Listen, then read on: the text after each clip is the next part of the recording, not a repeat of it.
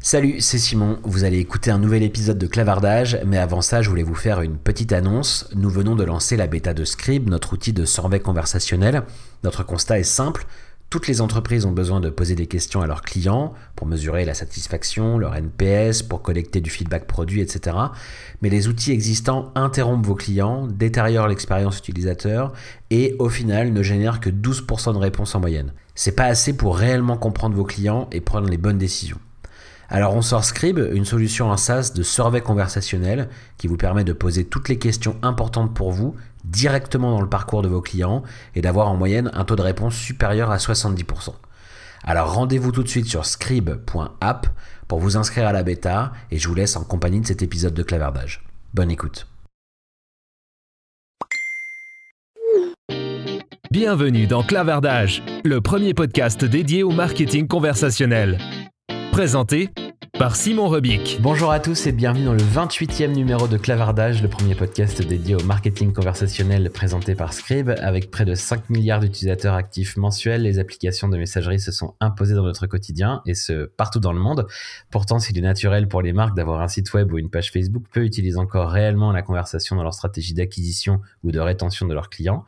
Je suis Simon Rebic, je travaille depuis bientôt 10 ans sur le sujet de la conversation en ligne et dans chaque numéro de Clavardage, j'interroge un expert du domaine, je vous partage des retours d'expérience de marques qui se sont lancées et je rencontre les acteurs clés du marché en France et en Europe. Et aujourd'hui, j'ai le plaisir d'accueillir Elisabeth Mouchy. Bonjour Elisabeth. Salut Simon.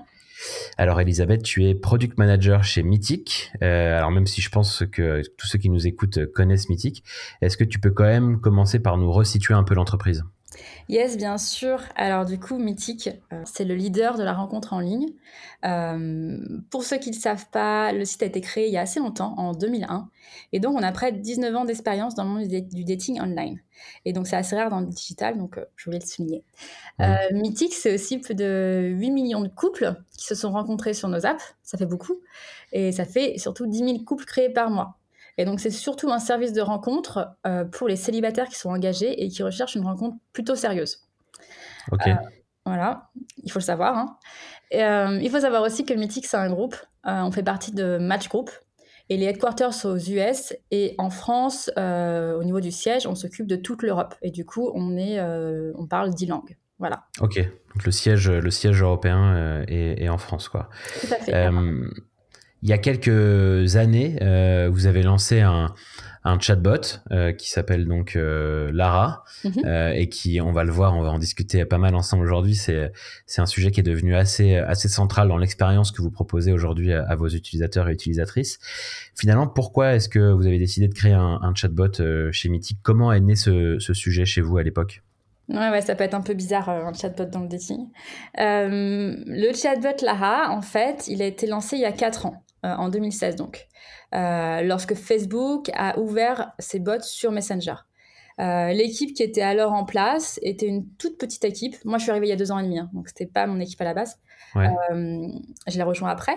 Donc l'équipe alors en place était très agile, un peu innovante, on va dire, et ils ont été missionnés par le CEO de Mythic pour travailler sur un chatbot qui soit un peu un coach dating. parce qu'à l'époque, on estimait que ça pouvait avoir de la valeur pour nos utilisateurs d'avoir un coach chatbot. Euh, donc ça a commencé comme ça. Et donc c'est venu d'une d'une impulsion du CEO en, voyant un peu l'opportunité offerte par Messenger à, ce moment-là quoi. Tout à fait. Il faut savoir aussi que nous on travaille aussi en fait on travaille sur l'Europe mais on travaille aussi un peu sur l'Asie. Et donc du coup on a un peu cette fenêtre ouverte sur des nouvelles technologies et sur des nouveaux des nouveaux usages qu'on a usages qu'on n'a pas du tout en Europe. Hmm. Euh, et, du coup, de temps en temps, on voit arriver des choses euh, qui aujourd'hui paraissent assez incroyables.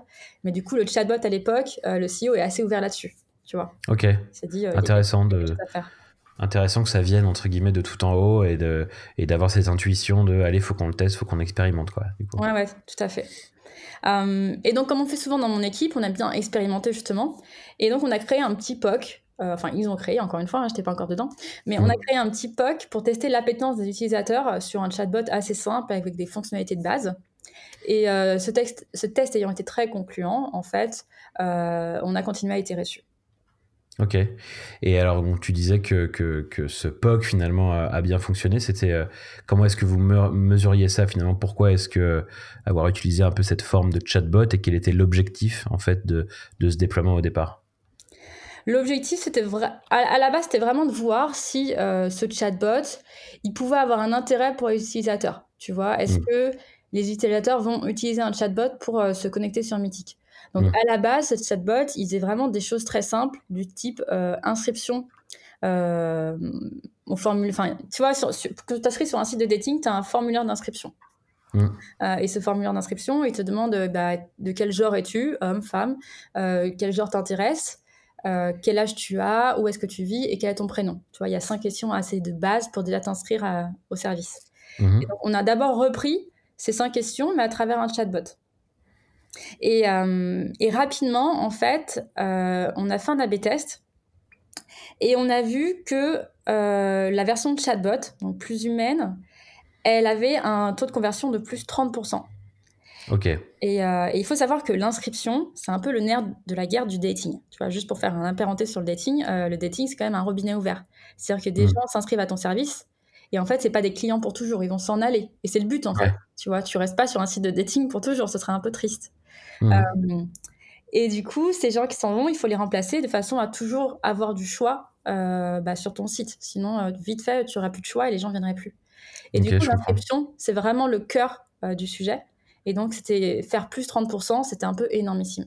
Mais là, vous aviez identifié en fait à cette étape-là déjà un, besoin, je sais pas, des utilisateurs un peu euh, perdus ou par rapport à cette expérience d'inscription, et vous vous êtes dit, bah, c'est là-dessus du coup qu'on a potentiellement un service un peu nouveau à apporter? Ouais, ouais, tout à fait. Bah, après, euh, les utilisateurs qui sont perdus dans le monde dating, ils sont perdus à plusieurs étapes, tu vois. Enfin, c'est un monde qui est un peu nouveau.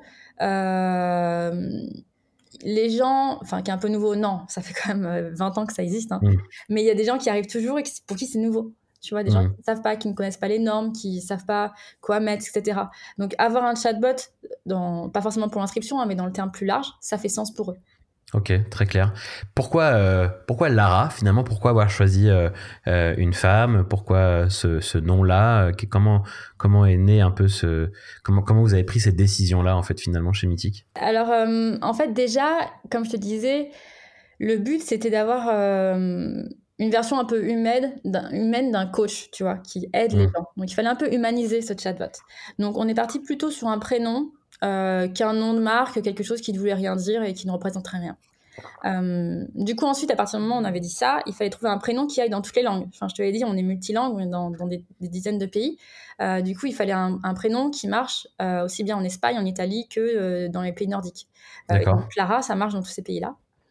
Et enfin, on a fait un test femme-homme. Qu'est-ce qui marche le mieux? Donc, on avait Lara et Tom. Et donc, on a testé un peu les, les deux. Et la femme avait quand même un meilleur engagement, surtout auprès des hommes. Et ça, je pense pas que ça, mm. ça choque dans le monde du conversationnel. Parce qu'au final, il y a quand même, c'est souvent, souvent des femmes. Hein. Je pense à Alexa, tu vois, euh, Siri.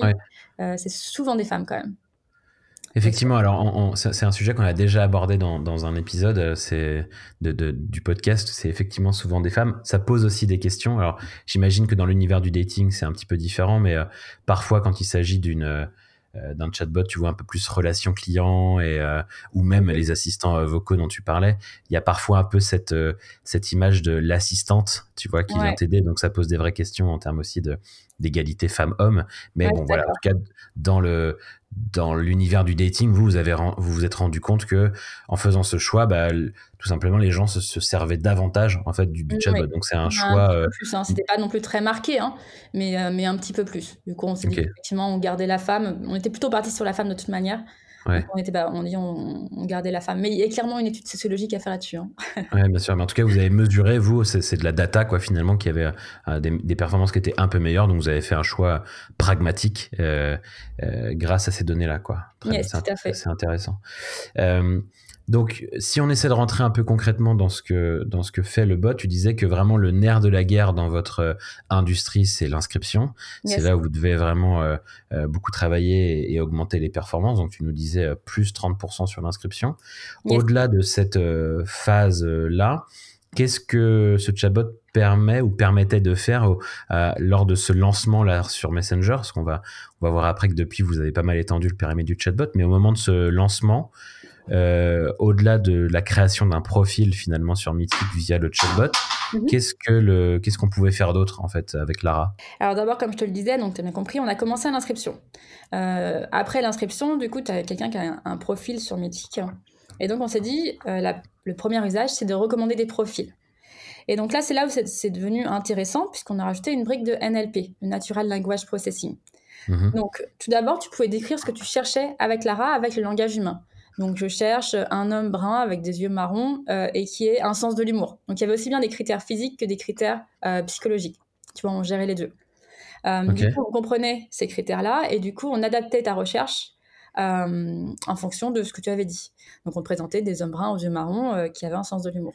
Ensuite, mhm. après ça, tu pouvais liker ou pas liker, un peu comme sur un site de dating classique. Et ensuite, tu pouvais affiner. Tu pouvais dire Ah, bah, en fait, j'aime bien, mais il est trop vieux. Du coup, le, il est trop vieux, on va le comprendre.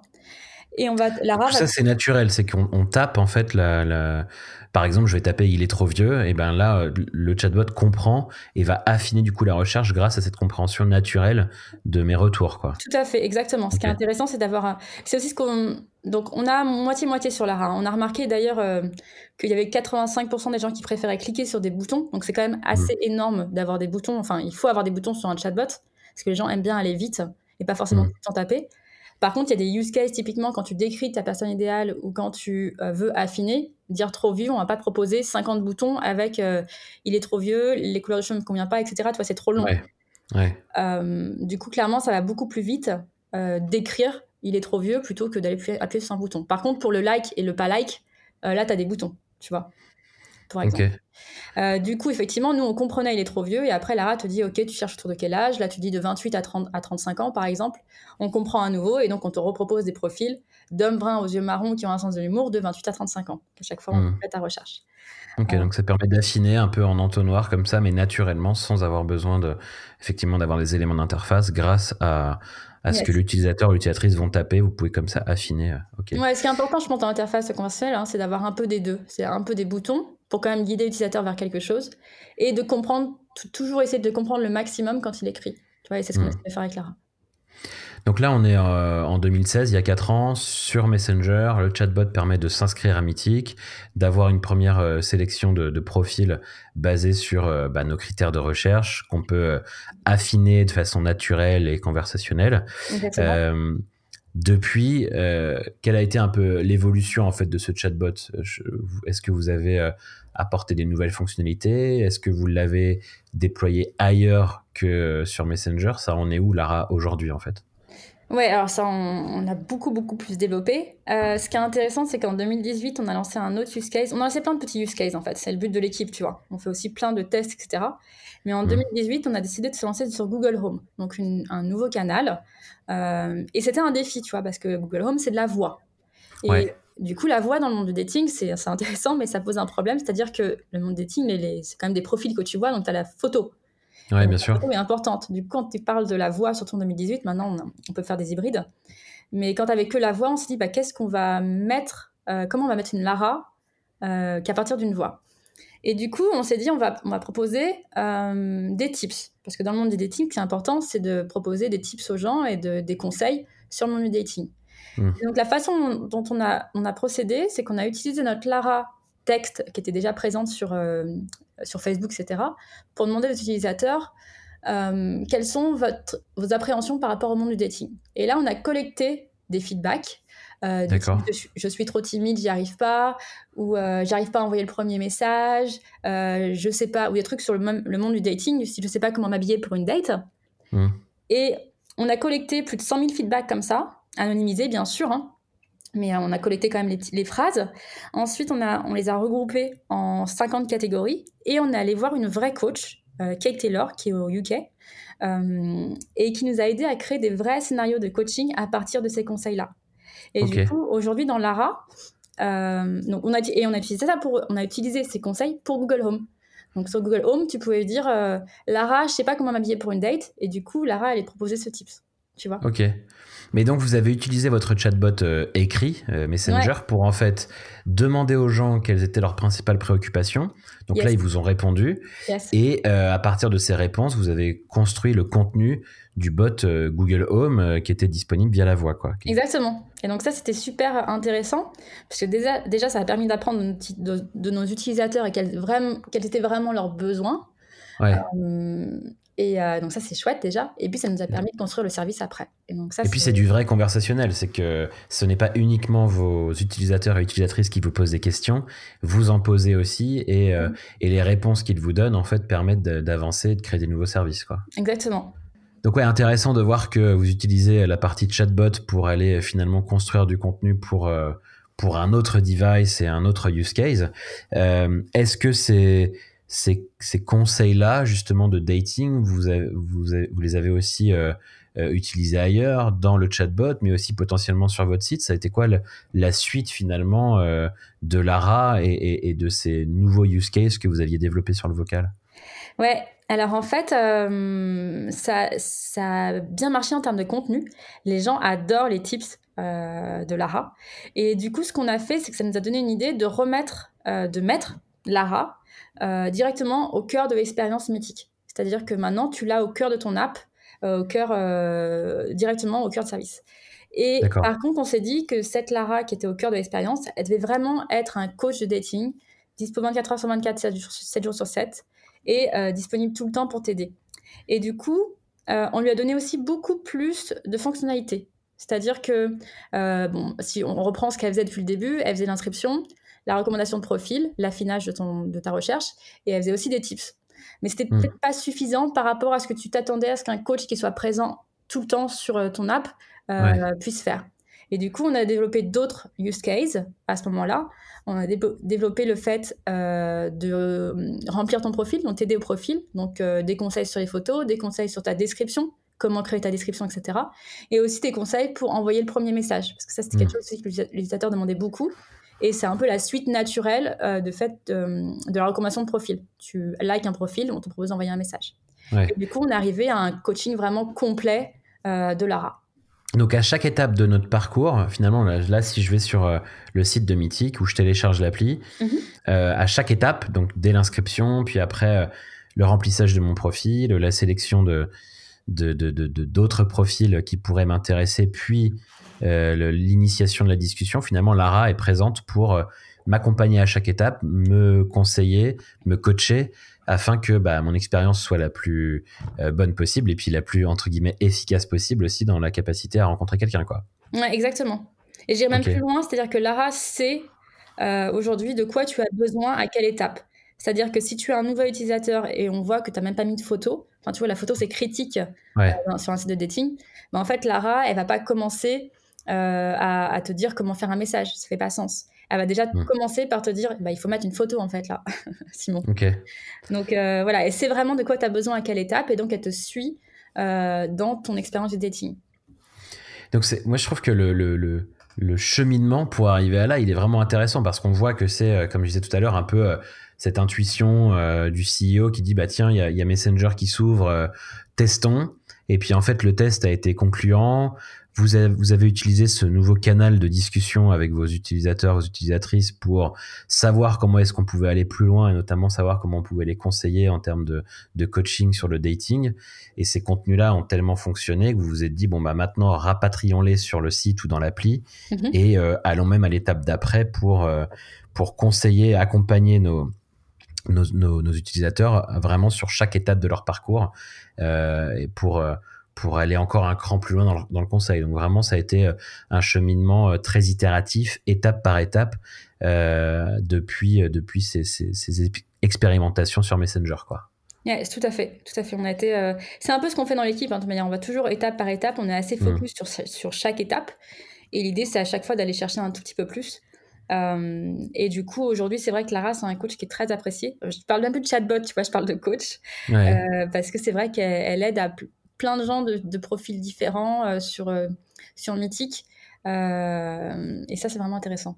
C'est un bon conseil aussi, je pense, pour ceux qui nous écoutent, d'être très itératif et de pas se lancer tout de suite dans un grand projet. Si vous aviez démarré tout de suite par le côté coach conversationnel présent à chaque étape, ça aurait été un chantier gigantesque. Mhm. Mais là, en démarrant, en le faisant de façon très itérative, ça permet de euh, d'avoir des petits succès régulièrement et puis d'apprendre aussi au fur et à mesure et de, et de se développer euh, euh, petit à petit. Quoi. tout à fait, c'est un truc qu'on fait beaucoup avec notre équipe.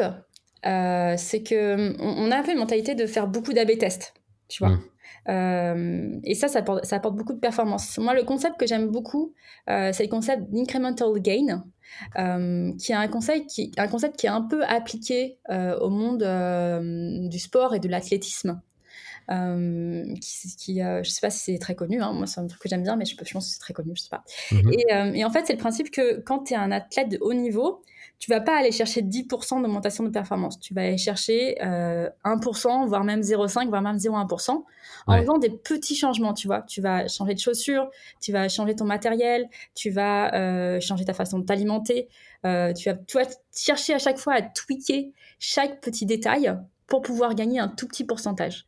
Et à mm. force de gagner des petits pourcentages petit à petit, en fait, si tu fais 10, euh, 10, petites améliorations, bah, tu finis par faire une grosse amélioration et à vaincre ton concurrent, en fait. Tu vois ce que je veux dire?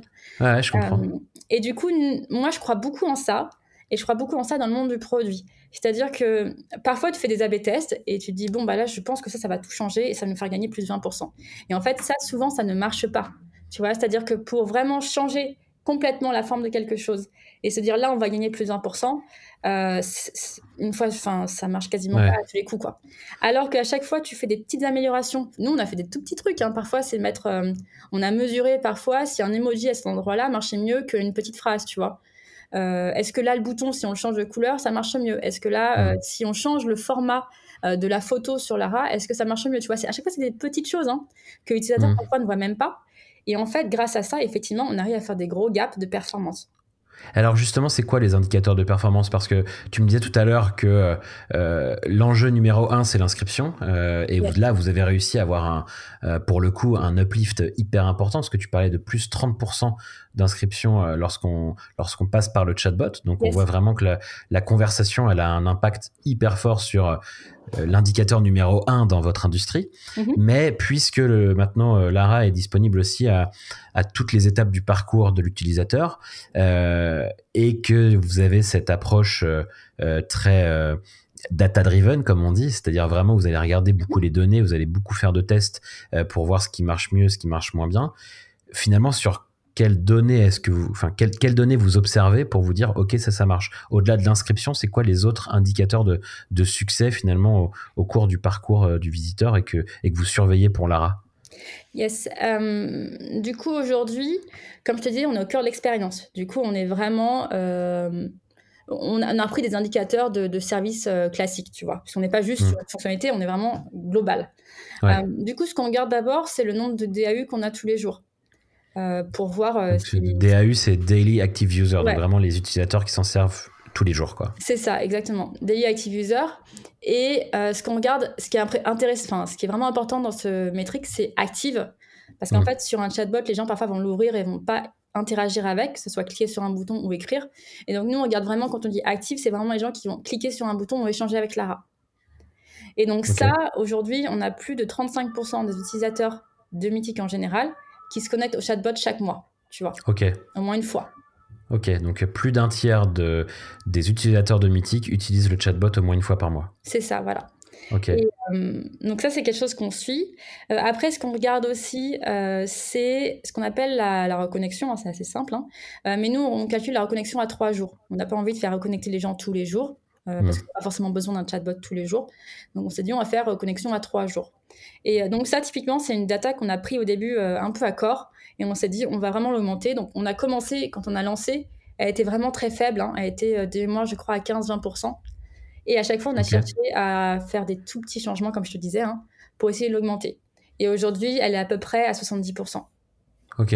Donc on a donc vraiment 70%, 70% des gens qui ont utilisé le chatbot vont s'en resservir dans les trois jours. C'est ça, exactement. Ok, c'est assez impressionnant. Quoi.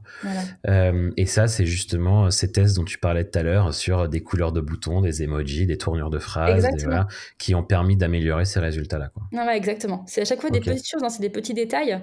Euh, mais ça change, ça change tout quoi. Par exemple, typiquement dans la présentation de profil sur Lara. Donc Lara, Lara présente un profil, donc comme je te disais, on a changé l'image, etc. Enfin la façon de présenter l'image. Mais la petite phrase que dit Lara en dessous est vraiment super importante. Si mm. Lara dessus, dessous te dit juste tiens je te présente Simon, ou elle va te dire tiens je te présente Simon, euh, et Simon il correspond à la taille que tu recherches, bah ça mm. change tout en fait. Et ça avec le avec le conversationnel c'est hyper facile à faire, et du coup on peut faire plein d'ABTS comme ça.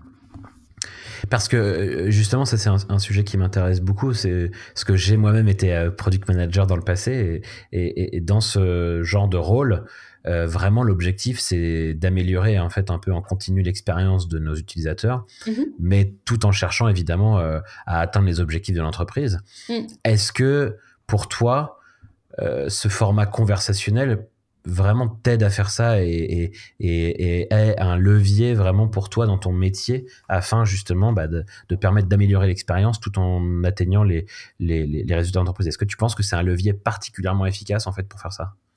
Ouais, carrément. Euh, là, euh, je suis quand même positive. Après, c'est aussi la façon dont on l'a euh, construit. C'est-à-dire que chez nous, on a bien sûr le bac, on a des développeurs bac qui vont nous aider à faire des connexions, qui vont créer les connexions avec les services mythiques, hein, les actions métiers, et qui aussi nous aident au format des conversations Lara. on va avoir le front, qui nous permet d'afficher les conversations et d'afficher des formats de conversations un peu différents. Mais on a aussi créé une autre brique.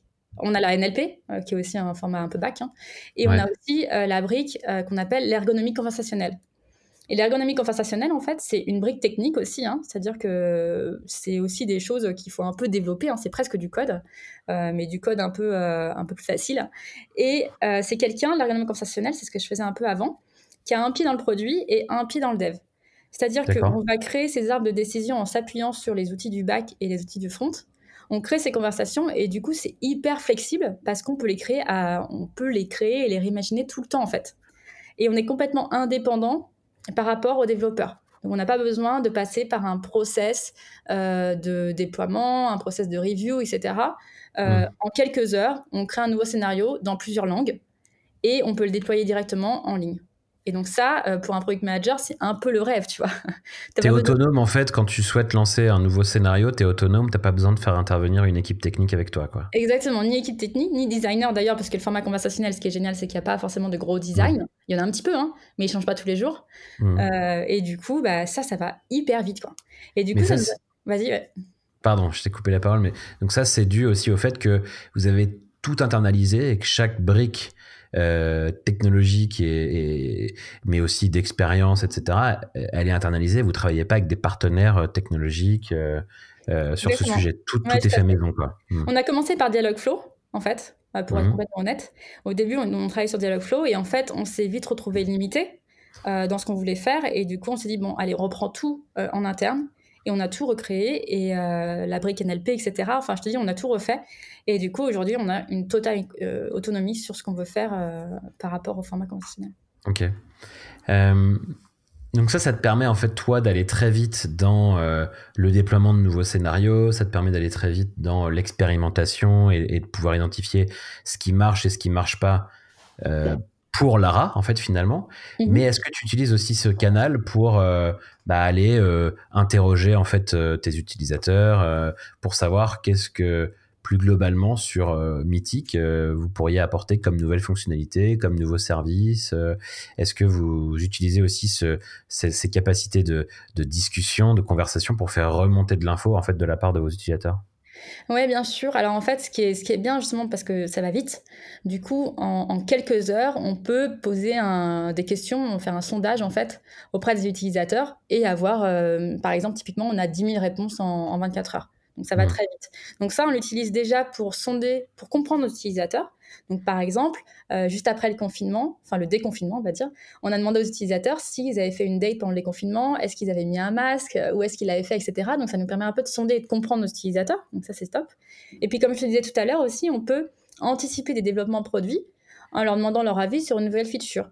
Donc, par exemple, on avait en tête de faire le vidéo call dans une autre équipe de Mythique. Et du coup, bah, Lara, elle a posé des questions sur le vidéo call. Est-ce que tu te sentirais de faire un appel vidéo avec quelqu'un? Oui, si oui, combien de temps tu verrais que ça, enfin, tu verrais ça durer? Quelles sont tes appréhensions par rapport à ça? Quelles sont tes motivations? Et du coup, ça nous permet de comprendre l'utilisateur avant même euh, de faire la, feature. Ça, c'est mmh. nouveau, hein, c'est ce que c'est ce que font en général euh, le monde, euh, le métier des études. Hein, dans une boîte, le marketing. mais ce qui est nouveau, c'est que tu peux le faire par un chatbot de, de façon contextualisée. Et ça, c'est vachement important. Hein. Tu peux très bien le, caler dans la conversation. Et donc, avoir des gens qui ont fait que un like, par exemple, qui ont liké un profil, et tu leur demandes que à ces gens-là.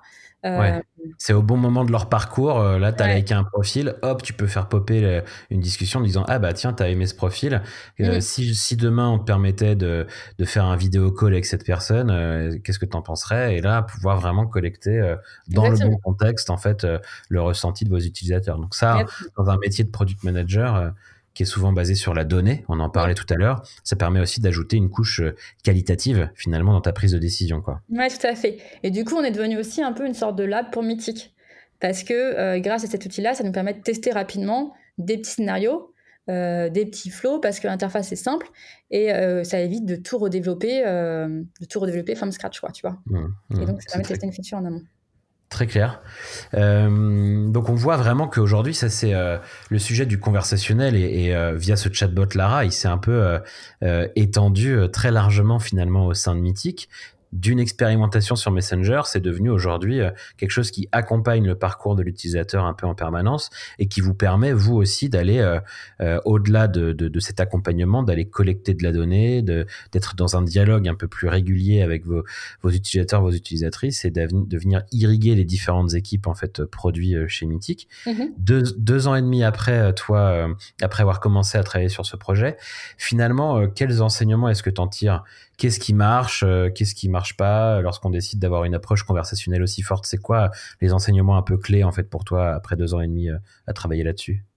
C'est une question intéressante. Euh, du coup, clairement, ce qui marche, j'en ai déjà parlé, mais c'est comme dans tous les services digitaux B2C, tous services digitaux, pardon, c'est d'AB tester. Ça, c'est sûr. ça, c'est ça, c'est sûr que ça marche bien et ça s'applique très très bien au conversationnel. Mmh. parce que c'est facile à tester, comme j'ai dit. Euh, ce qui a très bien marché pour nous, et j'en ai déjà parlé aussi, c'est d'avoir nos propres outils. Euh, bien sûr, le fait euh, de pouvoir avoir ta propre flexibilité, ça permet d'avoir une intelligence artificielle qui soit intelligente et non pas trop basique en fait. D'avoir des scénarios qui sont un peu plus complexes et d'avoir une vraie valeur pour l'utilisateur. Ça, c'est possible parce que vous pouvez entraîner cette IA vraiment sur votre métier à vous. Mm. Là où si tu avais utilisé un outil externe d'IA, tu, tu parlais de Dialogflow tout à l'heure, qui est la brique de Google. En fait, d'utiliser une brique qui est si générique vous permettez pas d'avoir une, une compréhension aussi précise que vous le souhaitiez sur les questions et, et de formuler des réponses aussi pertinentes que possible à vos utilisateurs. En l'internalisant, ça vous a permis d'avoir une IA qui soit plus pertinente dans votre euh, contexte à vous, en fait. quoi. C'est ce que tu dis. exactement. Il y, a mm. la, il, y a partie, il y a la partie IA, effectivement, euh, en mode euh, on comprend des, des choses beaucoup plus précises. Euh, parce qu'on a quelqu'un en interne qui le fait et donc qui comprend bien notre métier, etc. Mais on a aussi la partie euh, scénario finalement, tu vois. C'est-à-dire mmh. que ce que voient les gens, c'est comment la personne, comment Lara elle répond. Et si Lara elle répond tout le temps, tout le temps la même chose, à la même question qu'il pose, euh, bah, finalement ils vont un peu se lasser les gens en fait. donc la partie intelligence finalement que voient les gens, c'est pas forcément la compréhension parce que la compréhension c'est une part, hein, mais pour, pour les gens, c'est un peu naturel, tu vois, que quelqu'un comprenne quelque chose qu'il dit. Ouais, bien sûr. Mm. Ce qui n'est pas naturel, c'est qu'elle ne comprenne pas, en fait. Mais quand elle comprend, ça paraît un peu naturel. Mm. Euh, par contre, la vraie magie, c'est quand elle dit quelque chose de différent derrière. Tu vois. Mm. Euh, et ce qui marche, euh, du coup, je voulais rajouter un dernier élément à ta question, pour répondre à ta mm-hmm. question. c'est ce qui marche, ce qui marche vraiment, en fait, c'est, je pense, hein, c'est quand tu as vraiment un, un use case pour un chatbot. Euh, je pense que tu l'as déjà vu dans, tes podcasts. Euh, il faut pas lancer un chatbot pour le principe d'en lancer un, en fait. Euh, parce que du coup, quand tu lances ce genre de, chatbot, et on en voit hein, sur certains sites, je pense que toi aussi t'en vois, ça ressemble un peu à une FAQ, une FAQ présentée un peu différemment. Et l'utilisateur, alors déjà, il va, il va essayer de lui parler, il va vite se rendre compte que déjà le chatbot ne comprend pas forcément ce qu'il dit, parce qu'en général, ils sont entraînés assez, de façon assez basique. Euh, il va répondre à la question de façon hyper élémentaire, alors que tu as envie d'avoir une réponse complexe. Et en plus, il ne prend pas en compte ton profil, et donc il ne personnalise pas sa réponse. Et du coup, ça, ça fait perdre du temps à l'utilisateur. Ouais. Et, euh, et, depuis le début, nous, on a vraiment ce positionnement où on veut que Lara, ça soit un coach. On ne veut pas passer pour un humain, hein. c'est pas du tout ça. Hein. On, hmm. on, est très clair sur le principe que c'est un chatbot. Mais on a vraiment ce rôle de coach qui nous tient à cœur d'aider l'utilisateur et de lui apporter de la valeur à tout moment. Et donc d'être connecté aux besoins métiers, de comprendre son profil, de comprendre son activité, euh, d'avoir vraiment quelque chose euh, de complet euh, pour t'aider à tout moment. Ok, donc c'est finalement c'est ça paraît logique, mais c'est important de le dire, c'est que il faut pas tomber dans le dans le chatbot pour le parce que c'est à la mode et parce qu'il en faut un, mais il faut se poser la question de du vrai usage et de l'intérêt pour ses clients et ses clientes en fait quand, quand ça va être déployé quoi. Ouais, exactement. Euh, et euh, aussi une dernière chose en fait qui a bien marché, enfin qui a marché pour nous, qui est un peu évidente, hein, je tombe dans les évidences, mais euh, ce qui est difficile aujourd'hui dans le monde des chatbots, c'est que malgré que c'est à peu près 10 ans d'ancienneté, de, on va dire, c'est quand même quelque chose de nouveau en fait. C'est quelque chose mmh. où on expérimente beaucoup et il y a quelques règles de base à suivre, hein, mais il y en a pas beaucoup en fait hein, par rapport au web en général. Ouais. Et du coup, d'ailleurs c'est très bien que tu fasses ce podcast pour pouvoir justement montrer ce qui, ce qui, ce qui se fait. Hein. Mmh. Euh, et du coup, il faut une équipe quand même qui soit super motivée et flexible et dédiée, je mmh. pense. Tu vois, euh, tu défriches un nouveau terrain.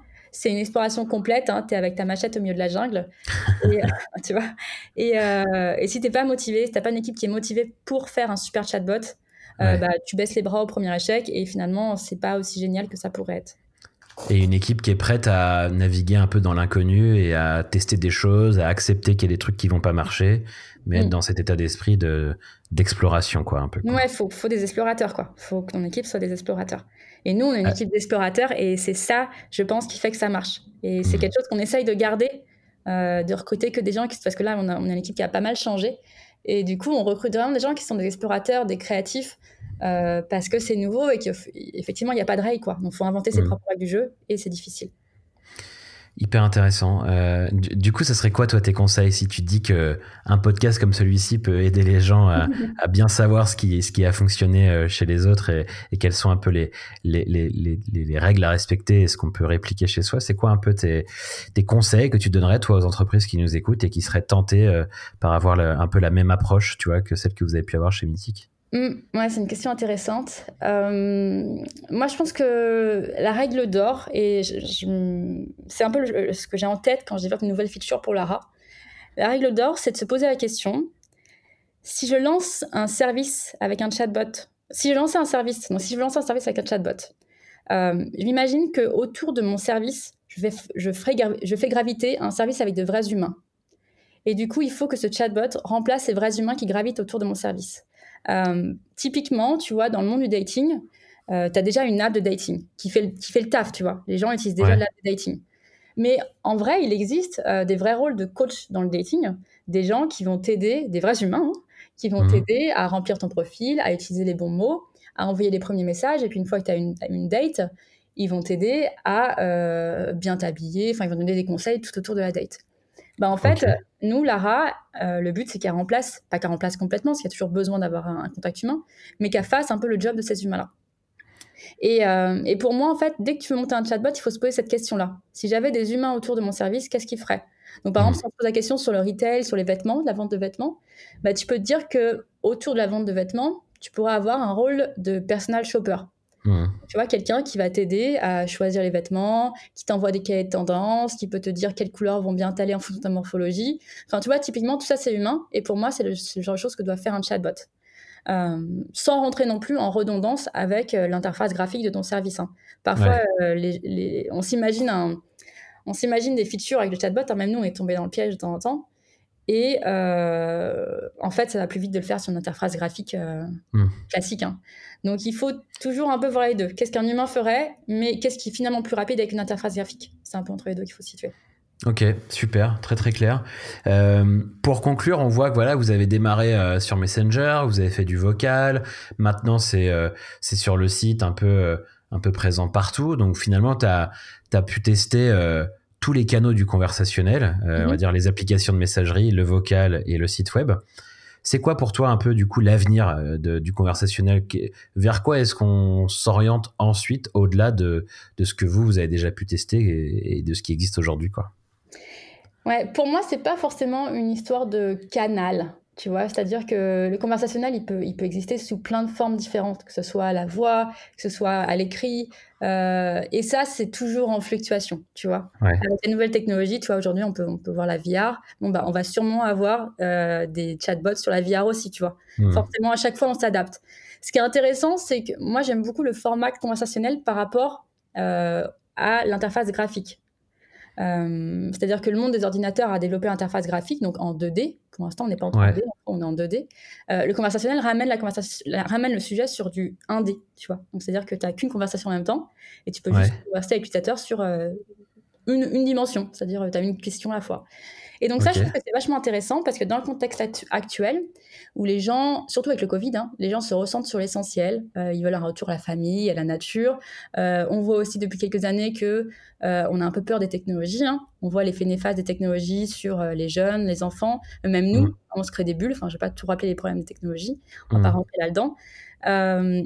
du coup, je trouve que le conversationnel se porte bien dans ce, enfin, se se porte bien au contexte, tu vois? C'est-à-dire qu'avec le conversationnel, tu as quand même un peu moins de manipulations qui sont possibles. Tu peux pas, tu vas pas faire des pop-up euh, sur une conversation, tu vois? Ça fait pas sens. Euh, tu peux jouer sur deux trois choses pour amener un petit peu de manipulation entre guillemets, mais ça reste très très léger, quoi. Et donc, et aussi, tu te recentres sur l'essentiel de ton produit. Tu peux pas faire dix choses à la fois, tu vois? Et donc, euh, tu enlèves un peu le bruit et tu te recentres sur l'essentiel. Et donc, pour moi, je trouve que c'est le conversationnel, je vois vraiment ça comme une brique euh, qui peut t'aider à revenir vers l'essentiel. J'aimerais bien avoir plus de produits conversationnels qui sont euh, dans ce sens-là. Je trouve que c'est super intéressant. C'est qu'en fait, tu, pour toi, ta vision, c'est que finalement, c'est, comment dire ça? Ce mode un peu de, d'interaction avec les utilisateurs, en fait, par sa simplicité, euh, euh, vu que c'est effectivement que du texte et tu peux avoir questions, réponses, mais pas plein de trucs en même temps, mm. permet de revenir à des expériences qui sont beaucoup plus euh, épurées, dans lesquelles tu as enlevé un peu tout le superflu et vraiment de revenir à l'essentiel de ton service et, et donc à l'essentiel de ce pourquoi la personne est venue chez Mythique ou chez un autre, quoi, finalement. Quoi. Exactement. En fait, le conversationnel te force à déjà focaliser sur une conversation à la fois, et donc une feature à la fois. Tu peux pas non plus mettre du bruit autour. Et en plus, le format fait qu'il faut que tu utilises les bons mots, que tu ailles au plus rapidement, parce que l'utilisateur, il va pas non plus lire un paragraphe de 15 lignes. Hein. bien sûr. Il faut passer les messages rapidement. Euh, et du coup, tout ça, pour moi, ça ressent sur l'essentiel. Et je pense que c'est ça qui est important dans le domaine euh, du digital aujourd'hui. Super. Bah écoute, euh, un grand merci euh, Elisabeth pour ce retour d'expérience et d'avoir euh, partagé, partagé tout ça avec nous aujourd'hui. Où est-ce qu'on peut te suivre si on veut en savoir plus sur, sur ce que tu fais et, et puis plus globalement sur les projets conversationnels de Mythique Yes, bah n'hésitez pas à aller, tester le chatbot Lara sur Mythique. et puis sinon, bah, vous pouvez me retrouver sur, sur LinkedIn. Voilà. Et eh ben on va faire tout ça. Alors encore un, très grand merci, merci Elisabeth et puis à très bientôt. À bientôt, salut.